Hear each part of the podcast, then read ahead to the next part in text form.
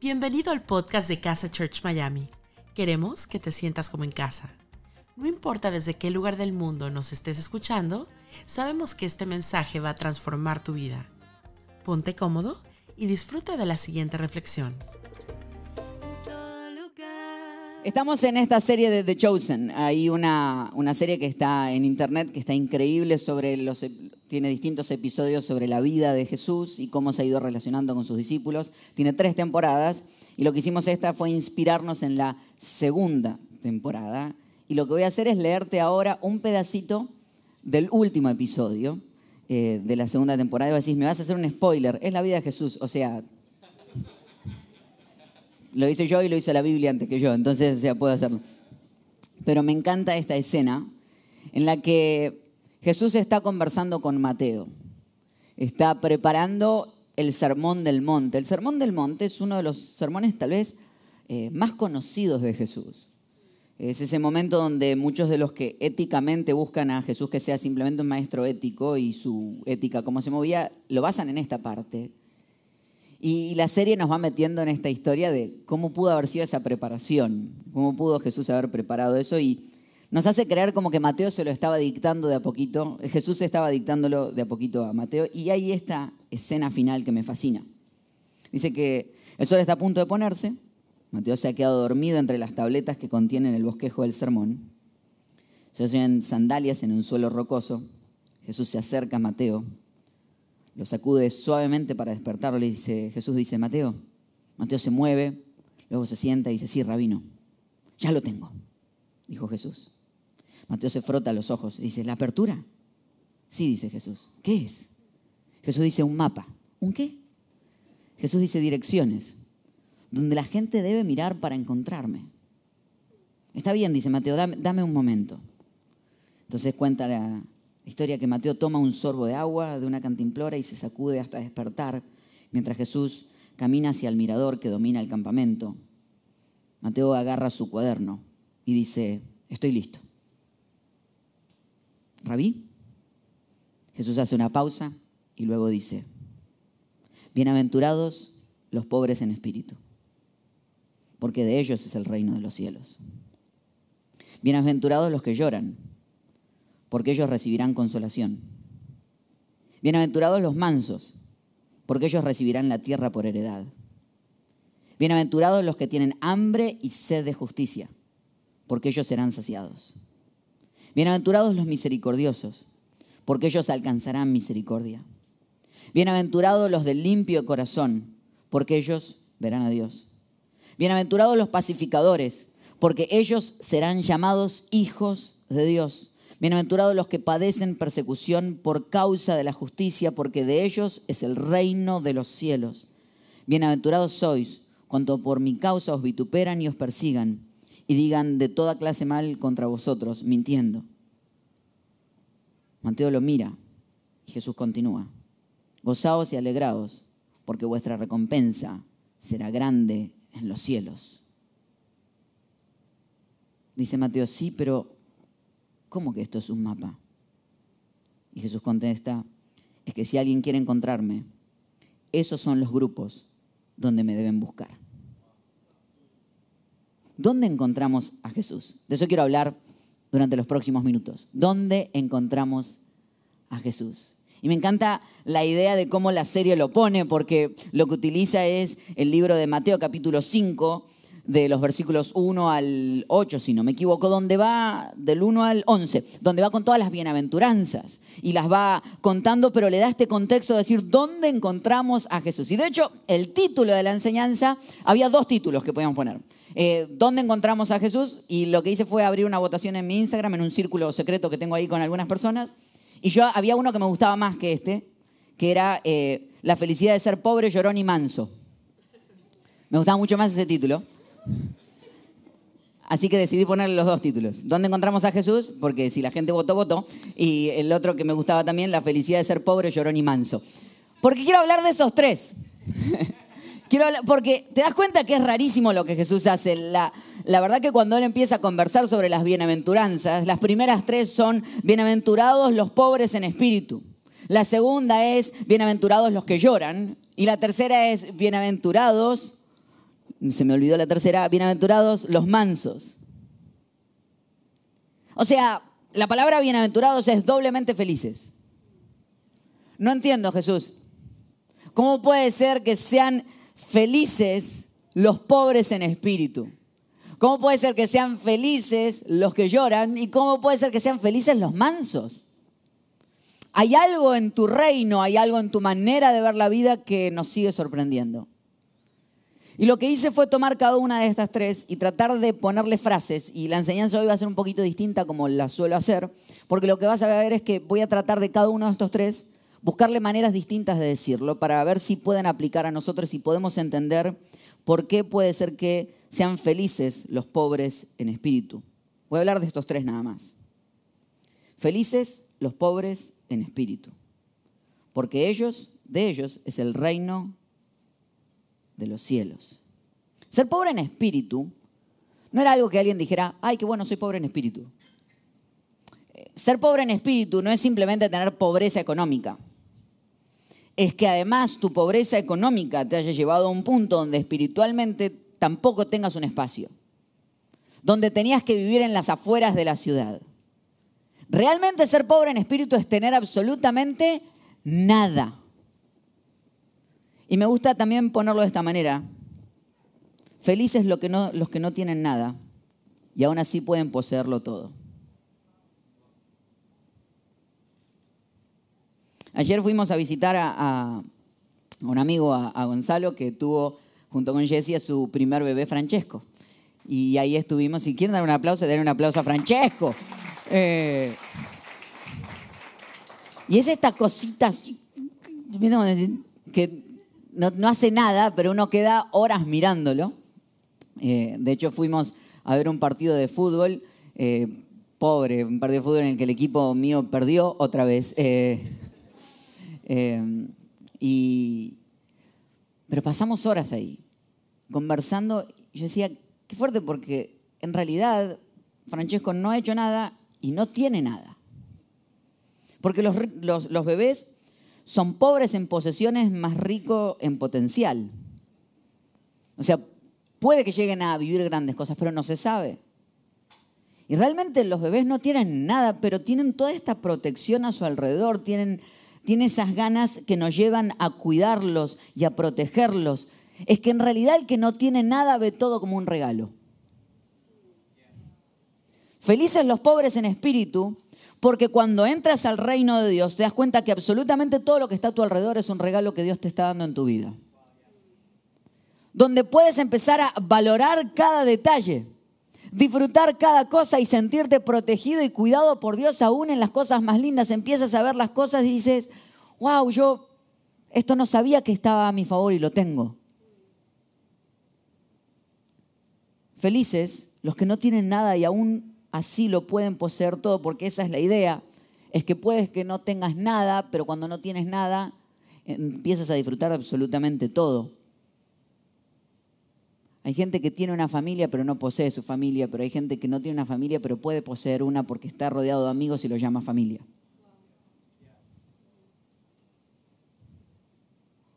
Hay gente que dice, yo tengo un carro y cuando te das cuenta el carro lo tiene a él. Tengo una casa y cuando te das cuenta la casa lo tiene a él o la tiene a ella, pero hay gente que todavía no tiene una casa, pero posee el espacio donde está y lo decora de tal manera que tú dices, eso es tuyo, ese espacio es tuyo. Felices los pobres en espíritu, felices los que no tienen nada y aún así lo pueden poseer todo. Otra manera de decirlo, felices los que no se creen más que nadie. Porque lo que pasa con los pobres en espíritu es que no se pueden creer más que nadie porque no son más que nadie. Entonces, feliz eres cuando miras a los demás y no te estás comparando, sino que estás abrazando quien eres en el 100% de lo que eres. Te conoces, te aceptas y solamente eres quien fuiste llamado a ser. Felices los que andan por esta tierra y no andan mirando el Instagram de otro para ver cómo al otro le está yendo mejor que vos. Felices los que no se comparan con los éxitos momentáneos de otros contra los fracasos eternos tuyos. Porque ¿cuál es el problema cuando vemos las famosas historias en Instagram? Es que nadie publica sus malos momentos. Todos comparamos nuestro mal momento, la discusión que acabas de tener con tu esposa, con este desgraciado que no para de poner fotos que se fue de vacaciones otra vez con su esposa y la están pasando genial. Entonces cuando vos decís, pero, pero lo peor es que cuando vos pones tu foto, no pones decir, mirá cómo me estoy discutiendo acá. Esperás a que estés bien para poner una foto otra vez. Y está bien, no estoy invitando a que pongas tus peores momentos en redes, pero estoy invitando a que no compares tus malos momentos contra los mejores de otro. Y que felices son quienes no se creen más que nadie, quienes están mirando todo a su alrededor y dicen, esto es una oportunidad de abrazar quien soy, de abrazar mi sombra. Otra manera de decirlo. Felices los que descubren que Dios es todo lo que necesitan. Me lo dijeron así una vez. El día que entiendas que Dios es todo lo que tienes, te darás cuenta que Dios es todo lo que necesitas. Me encanta porque cuando uno es pobre en espíritu, uno dice, ¿y ahora yo qué tengo para ofrecer? Nada. Y esa es la idea. Te das cuenta que Dios es todo lo que necesitas porque hay un gran problema que quienes creen que mucho tienen y nos metemos en economía si quieren, quienes están muy eh, fundamentados en la economía que tienen, a veces creen que eso les da la libertad de no necesitar de Dios. Y eso suele pasar porque miro mi cuenta y eso me da seguridad para seguir avanzando. Pero el día que estoy mal, por eso en general la gente que está tan mal busca de Dios porque aprendió que no tiene de dónde agarrarse y dice, bueno, Dios es todo lo que tengo, entonces te das, cuenta que no solamente es todo lo que tenés, es todo lo que necesitabas. Y a veces el gran problema es eso, es decir, te estás basando tanto en cosas temporales que el día que esas cosas temporales se mueven de tu vida, esa relación que tenías, esa situación, la casa que tenías, el carro que tenías, la vida que tenías, cuando eso se mueve y lo único que te queda es Dios, Dios te das cuenta que era todo lo que necesitabas en tu vida. De hecho, hay una frase que a mí me encanta y es que no sé si alguna vez has pasado por una de esas etapas en, la vida cuando estás completamente roto. ¿Viste cuando te fue, pero pasaste por una de esas etapas bien, bien, bien difíciles? Yo recuerdo estar en una época donde estaba roto, pero en serio. Y recuerdo que todo, esta es la frase, cuando estás roto, todo te habla. Cuando estás roto, vos sentís que Dios te está hablando todo el tiempo. Sí, me acuerdo entrar a, un auditorio, era, era, iba a una conferencia cristiana y llegué un ratito temprano y me acuerdo que llegó el que probaba sonido y decía, sí, sí. Yo dije, Dios me está diciendo que sí. Porque te pasa. ¿Viste qué te sucede? Cuando estás roto, todo te habla. Eh, a mí me encanta porque la gente cuando pasa por esos procesos y viene a la iglesia siente que entra y el abrazo del que estaba en la puerta dice, Ay, Dios me abrazó cuando entré. Lo saludan en el chat dice, ay, era justo lo que necesitaba, que alguien me dijera hola. Y te dijo hola. Y es el mismo abrazo de siempre, es el mismo hola de siempre, es la misma sonrisa de siempre, o la otra que es buenísima. Dice, yo vine y, la prédica de hoy era para mí. Parece que mi esposa te avisó lo que yo estaba viviendo. A mí me encanta eso porque yo le digo a la gente, sí, en realidad la verdad es que yo sé que estás viviendo y preparé la prédica solamente para vos. Y la gente dice, ah, no, ¿sabes qué pasa? Es que cuando estás roto y cuando te das cuenta que lo único que necesitas es a Dios, Dios te habla todo el tiempo. Felices los pobres en espíritu, porque aprenden a encontrar a Dios en todos lados. Felices los que aprenden a depender de Dios y solo de Dios. Esta semana, si tienes que enfrentarte a cosas donde dices, bueno, no tengo las herramientas para hacerlo, y siento que estoy roto y siento que no tengo nada, bueno, feliz serás si te das cuenta que lo único que necesitabas en tu vida era Dios. ¿Y por qué no pruebas vivir así? Porque acá hay un desafío. Hay un desafío porque aquellos que no tienen nada dirán, bueno, no me queda otra que confiar en Dios. Pero si tienes algo, te tocará soltar y decir, no me queda otra que confiar en Dios. Felices los pobres en espíritu. Felices los pobres en espíritu, porque de ellos es el reino de los cielos. Que para la cultura judía el reino de los cielos no era el cielo después de la muerte, era vivir el reino de Dios en la tierra. De hecho Jesús cada vez que hablaba del reino decía el reino de los cielos se ha acercado. El cielo no se vive después de morir, el cielo se vive antes de morir. Y cuando soy parte de este reino, en el que hay nuevas reglas. ¿Cuál es la nueva regla de este reino? En este reino no se valora el que más tiene, se valora el que entiende que no necesita compararse con nadie. Los pobres en espíritu en este reino son buscados. Sigue avanzando las bienaventuranzas. Nos vemos a la segunda bienaventuranza. Bienaventurados los que lloran, porque ellos recibirán consolación. Felices los que lloran. ¿Sabes cuál es el versículo más corto de la Biblia? Jesús lloró. Es el versículo más corto, pero a la vez más poderoso, porque nos habla de que Jesús estaba caminando para ir a ver a dónde estaba su amigo, le contaron que su amigo había muerto y él que antes de llegar a la tumba de su amigo dice que lloró. Claro, un par de minutos después lo resucita, cosas que podía hacer Jesús nada más, ¿no? Pero lo loco es que aunque después lo resucita, antes se toma el tiempo de llorar, de conectar con la emoción de lo que estaba sucediendo. De hecho, mi tío, que siempre le encanta hacer esta aclaración, porque la historia es la historia de Lázaro. Jesús resucita a Lázaro, pero después Lázaro se vuelve a morir.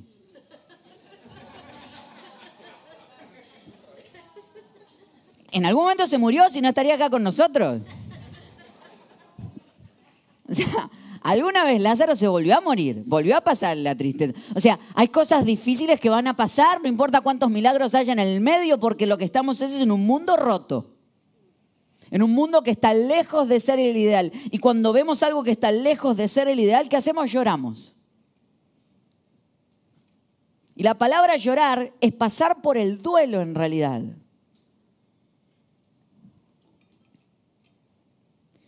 ¿Y sabes qué sucede cuando lloro? Paso por el proceso de admitir que soy débil. De hecho, me encantó ponerlo de esta manera. Felices los que admiten su debilidad. O entre paréntesis, felices los que se permiten llorar. El otro día tenía una conversación con unas chicas que están empezando un podcast. Ambas perdieron a sus papás durante la pandemia y quieren hablar, hacer un podcast sobre el duelo. Y ambas tenían la misma conversación en la que decían, nos tocó ser fuertes durante la pandemia porque nuestra familia dependía de nosotros. ¿Te pasó alguna vez pasar por una crisis y sentir que eras el que tenía que poner el mundo sobre sus hombros? Decir esa frase que es tan típica cuando algo, cuando algo está en crisis, decir, yo no me puedo dejar caer, porque si yo me dejo caer, todo se cae. ¿Y sabes qué pasa en general cuando le preguntas a cada uno de los de la familia eso? Todos creen exactamente lo mismo. Todos creen que ellos son los que no se pueden dejar caer. No, yo no puedo dejar caer, porque si me dejo caer, mi mamá se deja caer. Le preguntaba a mi mamá y dice, yo no puedo caer, pues si yo me dejo caer, mi hijo se va a caer. entonces al final, ¿qué? ¿Quién está sosteniendo a quién? La realidad, lo más triste de esto es que cuando nos hacemos lo fuerte, nadie llora y no te diste cuenta que la tristeza es algo que necesita pasar en tu vida. Y de hecho el versículo dice, bienaventurados, felices los que lloran porque ellos recibirán consolación. O sea, nunca te van a poder consolar hasta que no llores. Mientras te hagas el fuerte, Mientras te hagas el que yo no necesito de nadie, yo no me puedo dejar caer, nunca vas a recibir consuelo, nada más fuerte que abrir tu corazón con alguien y decirle, esto es lo que me está pasando, estoy todo roto, me están pasando situaciones. Si te está pasando algo, habla. Nadie necesita en este mundo que seas demasiado fuerte. De hecho, la Biblia dice que Dios se hace fuerte en nuestra debilidad. Por eso cada vez que yo me hago fuerte, estoy evitando que el poder de Dios actúe en mi vida. Tal vez lo que Dios está esperando es que diga yo soy débil. Dios diga, ahora puedo actuar. Esta semana en una linda conversación que tuvimos con, con mi esposa, en la que conversamos varias cosas, le abrí mi corazón sobre una situación y mientras lo estaba hablando, se me empezó a quebrar la voz y me puse a llorar. Durante una semana había sostenido esta situación la que no le había querido contar a nadie me daba vergüenza y se lo conté a ella y empecé a llorar. Y fue tan liberador. Ahora me pasó algo que mientras le estoy contando me pongo a llorar y viste lo primero que uno hace es decir, viste que no querés como soltarte en llanto, como dejar de ir. Sentís como que... Y la frase que uno dice cuando empieza a llorar, perdón. ¿Por qué tenemos que pedir perdón por llorar? ¿Por qué hay que pedir perdón por mostrar emociones?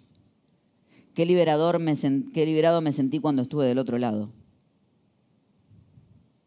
Porque son felices los que pasan por duelos. El duelo es una invitación a cerrar una etapa. Y hablaba esta semana en la charla que tuvimos el día miércoles, en, la enseñanza del día miércoles, que tuve una charla con dos chicos espectaculares, Alexis y Silvia, en la que contaban un proceso en el que Alexis tuvo un accidente de motocicleta y perdió movilidad en todo su brazo. Y fue muy interesante no solo hablar con él, sino hablar con su esposa, porque en general cuando algo sucede en una familia doloroso, no solamente es afectado el que le duele, sino que está afectado todo su alrededor.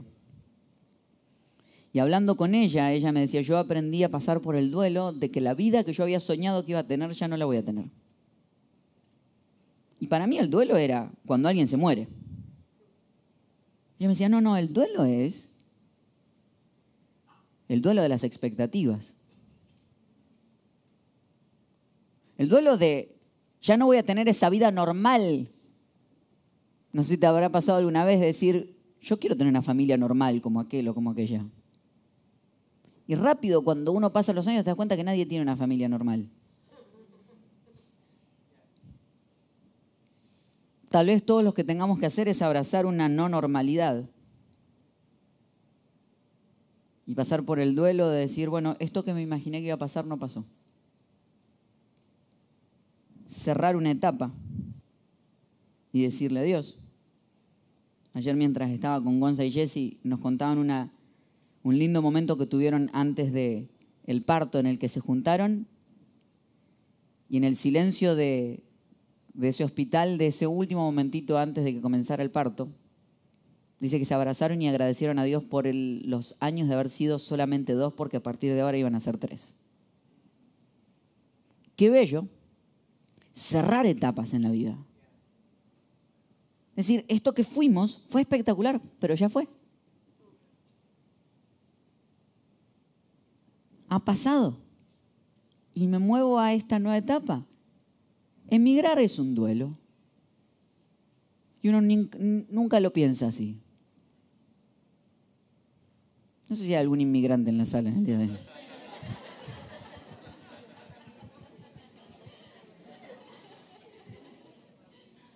I'm really sorry. Este, eh,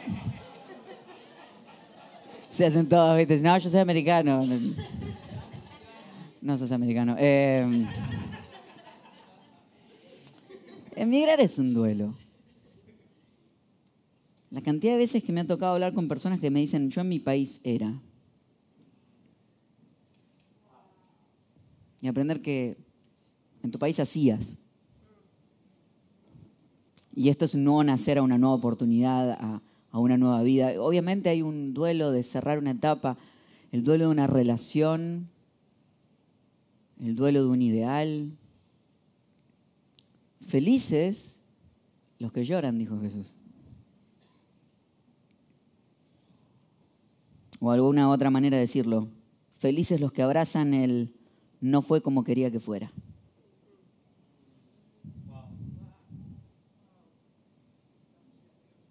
Porque todo es una crisis de expectativa.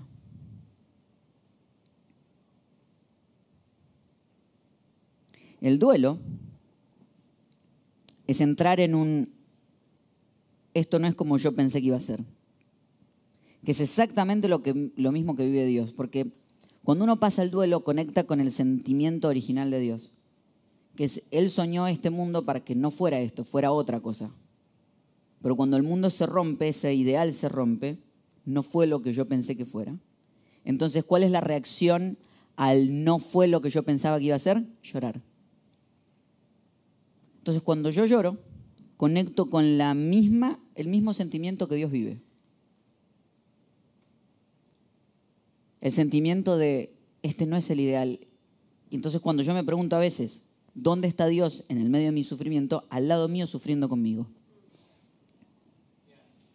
porque a Él le duele tanto como a ti que este mundo no sea lo que Él soñó que fuera.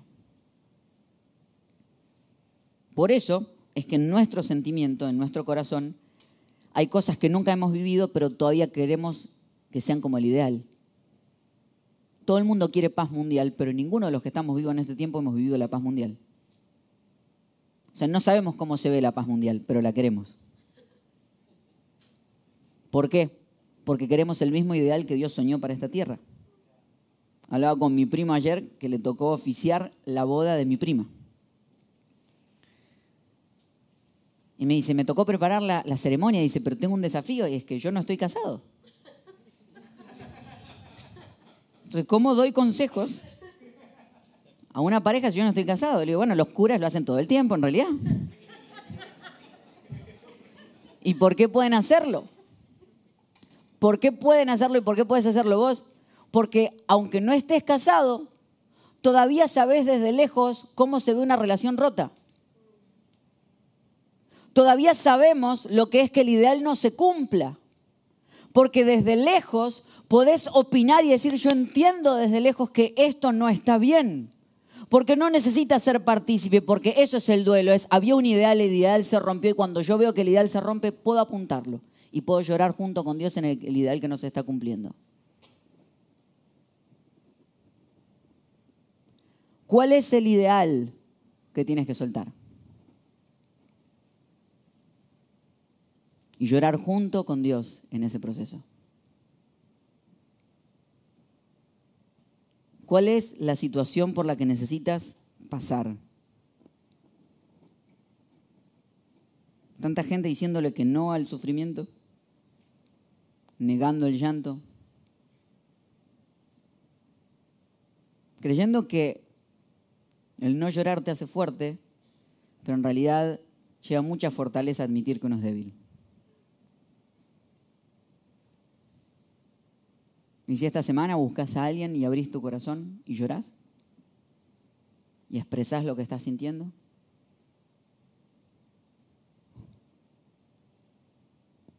Felices los que sueltan el ideal y lloran con Dios. Y último punto, con esto cierro. Bienaventurados los mansos, porque ellos recibirán la tierra por heredad. Esto es una locura para mí. Porque estamos acostumbrados a admirar personas que reciben las cosas porque empujan. De hecho, admiramos gente exitosa, que siempre sabe qué decir, que tiene una voz fuerte, firme. Los políticos que buscamos son gente que sabe pararse ahí y dicen, te dicen en la cara lo que hay que decir. Admiramos personas que saben qué decir, que siempre tienen algo para decir, que tienen la voz más fuerte que otros. Y de hecho, que te digan mansito es como... De hecho, manso se parece tanto a menso que uno hace como la relación. Es lo mismo. tenelo manso.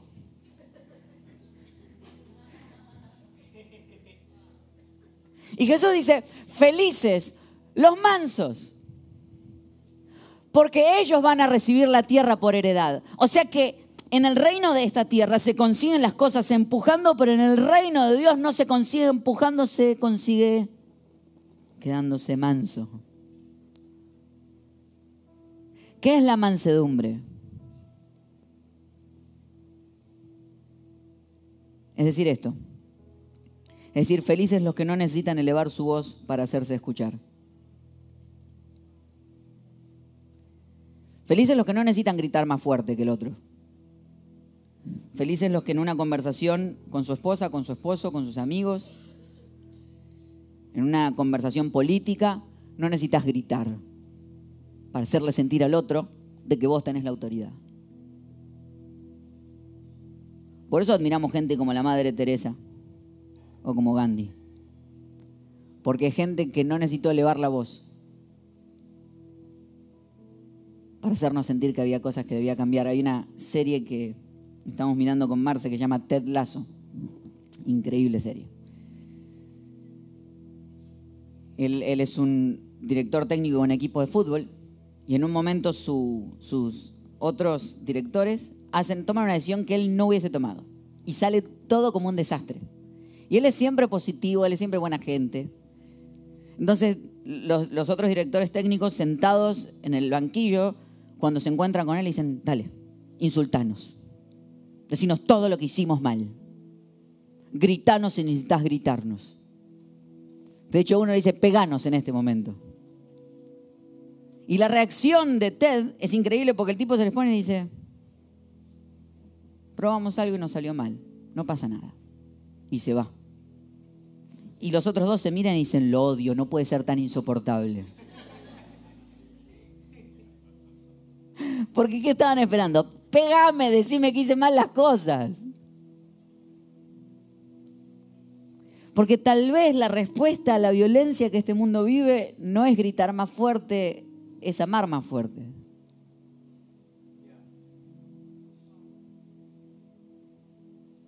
Felices los que no necesitan elevar la voz. Felices los que tienen su poder bajo control. La mansedumbre es saber que tienes un poder increíble y lo mantienes controladito.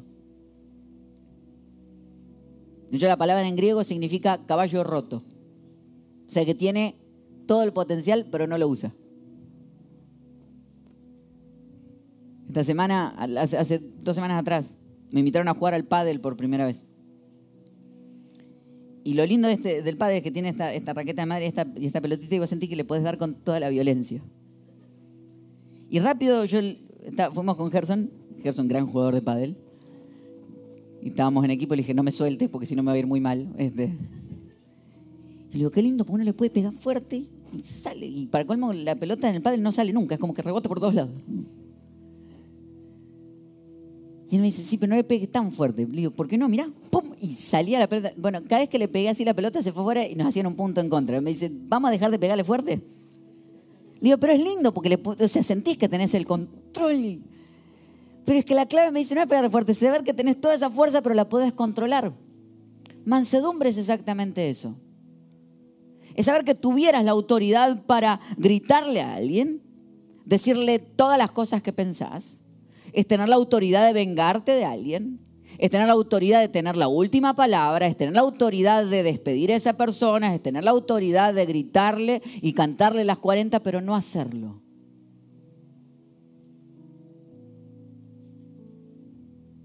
Que al final es lo que hizo Jesús. Venir a esta tierra y en vez de cantarnos las 40 fue morir por nosotros.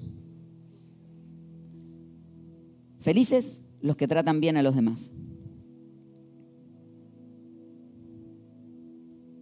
Los que conocen sus botones.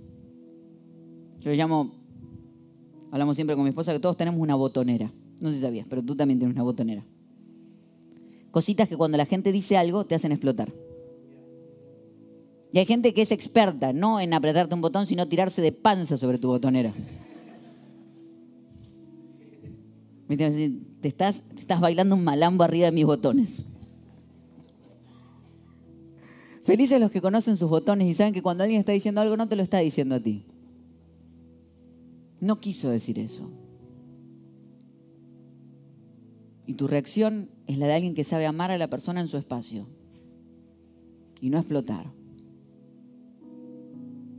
Porque ellos recibirán el mundo por heredad. Felices los que saben amar con ternura. Ahora quiero contarte algo.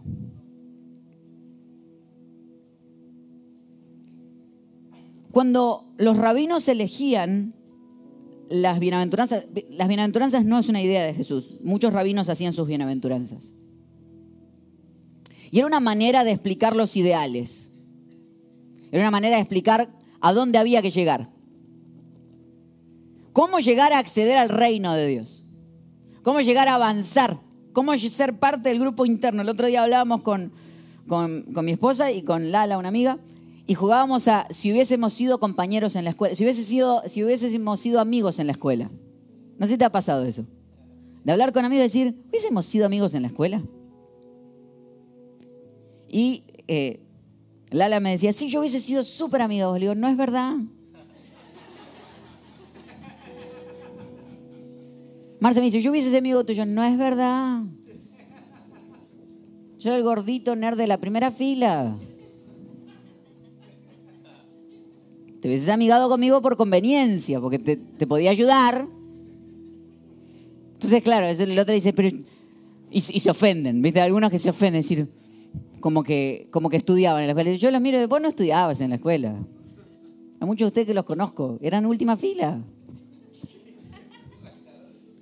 Y lo que estoy haciendo acá es la venganza del nerd. O sea,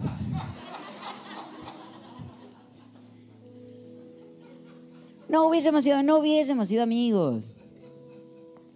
No hubiesen pasado tiempo conmigo. Llegaba a la escuela con unos buzos gigantes que decían hay vida en Jesús.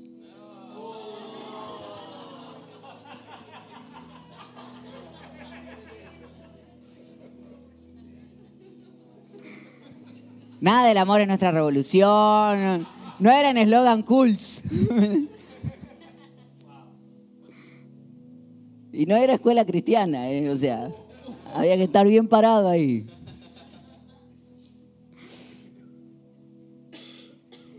Y, hay veces que uno lo ve a Jesús y dice, hubiésemos sido amigos. Pues yo creo que con alguien como yo nadie hubiese estado. Y Jesús se para delante de un grupo de gente. ¿Quién estaba en el sermón del monte? ¿Quién estaba ahí sentado adelante? ¿Quieren saber quién estaba? Esto es Mateo capítulo 5. Antes de Mateo capítulo 5 viene Mateo capítulo... Muy bien. La venganza del nerd. Ok. Mateo, Mateo, capítulo 4, versículos 23 al 25 nos da contexto de quién estaba sentado en el sermón del monte. Dice, Jesús recorría toda la región de Galilea, enseñaba en las sinagogas, anunciaba las buenas noticias del reino de Dios y sanaba a todos los que estaban enfermos. Jesús se hizo muy famoso en toda la región de Siria. La gente le traía personas que sufrían dolores y enfermedades o que tenían demonios. También traían a los que sufrían de ataques o que no podían caminar ni moverse. Y a todos ellos los sanó. ¿Quién estaba delante de Jesús? Gente que no tenía otro lugar donde ir. Y esta gente que viene a escuchar una enseñanza de un rabino, que viene a decirles, ¿cómo pueden salir de ese espacio para bienaventurados los que saben qué hacer? Bienaventurados los que son escuchados. Eh, algunas de las bienaventuranzas que se escuchaban en esa época. Bienaventurados los que tienen dinero, los que no necesitan servir a nadie. Jesús se para y dice, bienaventurados aquellos que son pobres en espíritu. Y la gente dice, ¿yo? Porque estas no son leyes para alcanzar. Estas son leyes para entender que Dios te alcanzó a ti en donde sea que estés. Es entender yo soy pobre en espíritu. Yo necesito llorar. Y yo necesito dejar de gritar porque no me sale bien gritar. Me encantó esta historia que, que vi sobre Joshua Bell, que es un violinista. Es un experimento que hicieron. Un violinista dice que tocó 45 minutos en el metro de Nueva York. Cuatro personas pararon y una sola aplaudió. Y logró recaudar solamente 20 dólares.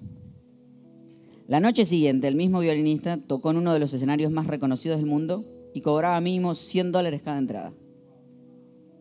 El experimento probaba que lo extraordinario en un ambiente ordinario no brilla, no se lo reconoce.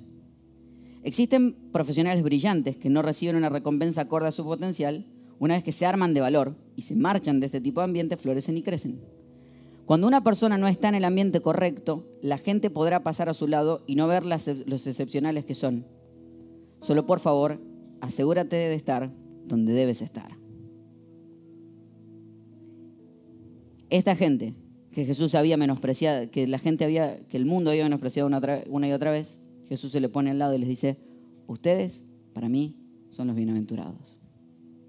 Bienvenidos a mi reino.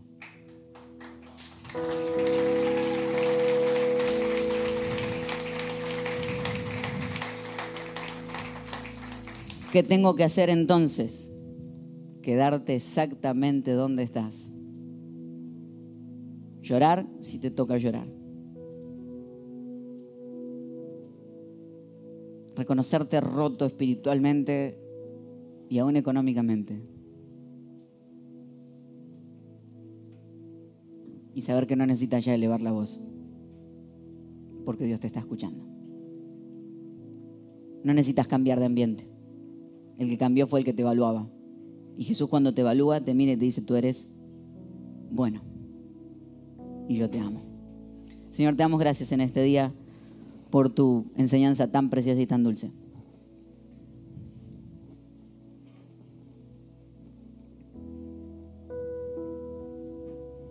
Hmm.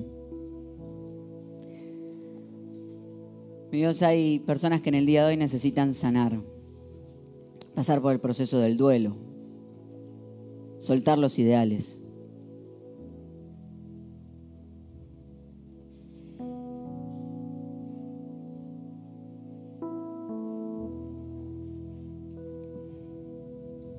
Respirar profundo.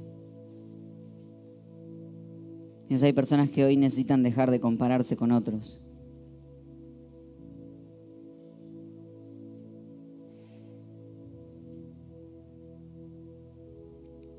Hay personas que necesitan entender que no necesitaban tener más nada. Que tú les has dado absolutamente todo ya.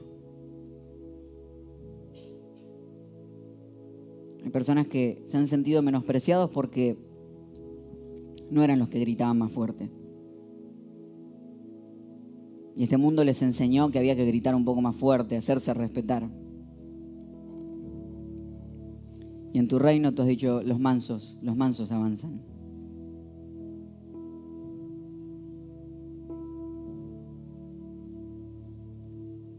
Y hay personas que pensaron que nunca hubiesen sido de ese grupo al que te acercarías.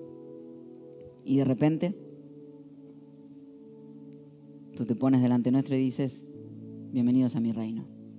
Porque mi reino está lleno de gente rota, que llora, que es mansa y que es pobre. Pero han entendido que tienen un rey que es mucho más grande que absolutamente todo eso. Te entregamos nuestra vida en el nombre de Jesús. Amén. Y amén.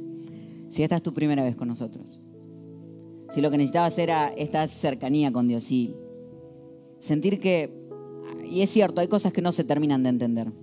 Y lo que pasa es que el alma viaja mucho más rápido que la mente. Hay cosas que uno siente a nivel del alma que la mente todavía está tratando de interpretar. Por eso cuando yo diga tres, lo que vas a hacer es decirle a Jesús, te necesito, quiero, quiero tener esta relación contigo. Quiero ser parte de este reino. Si estás en el chat, lo vas a escribir allí en los comentarios, Jesús te necesito. Y si estás en el auditorio, lo vas a decir con nosotros en voz alta. Jesús te necesito a las tres. Uno, dos, tres. Jesús te necesito. Si te sientes cómodo, quisiera invitarte a que puedas cerrar tus ojos y hagas esta oración conmigo. Y le digas, Señor Jesús, te abro mi corazón. Te necesito. En tu nombre. Amén. Y amén. Le damos un fuerte aplauso a las personas que tomaron esta decisión en el día de hoy. Gracias por habernos acompañado en esta enseñanza de Casa Church Miami. Esperamos que haya sido de mucha ayuda. Te invitamos a que lo compartas en tus redes sociales y que nos dejes tus comentarios. Para más información de nuestras actividades o para conocer más de nuestra iglesia, puedes ingresar en casachurch.miami y seguirnos en nuestras redes sociales. Antes de despedirnos queremos declarar bendición sobre tu vida. Que el Señor te bendiga y te guarde, que haga resplandecer su rostro sobre ti, que tenga de ti y de nosotros misericordia y que ponga en tu vida paz.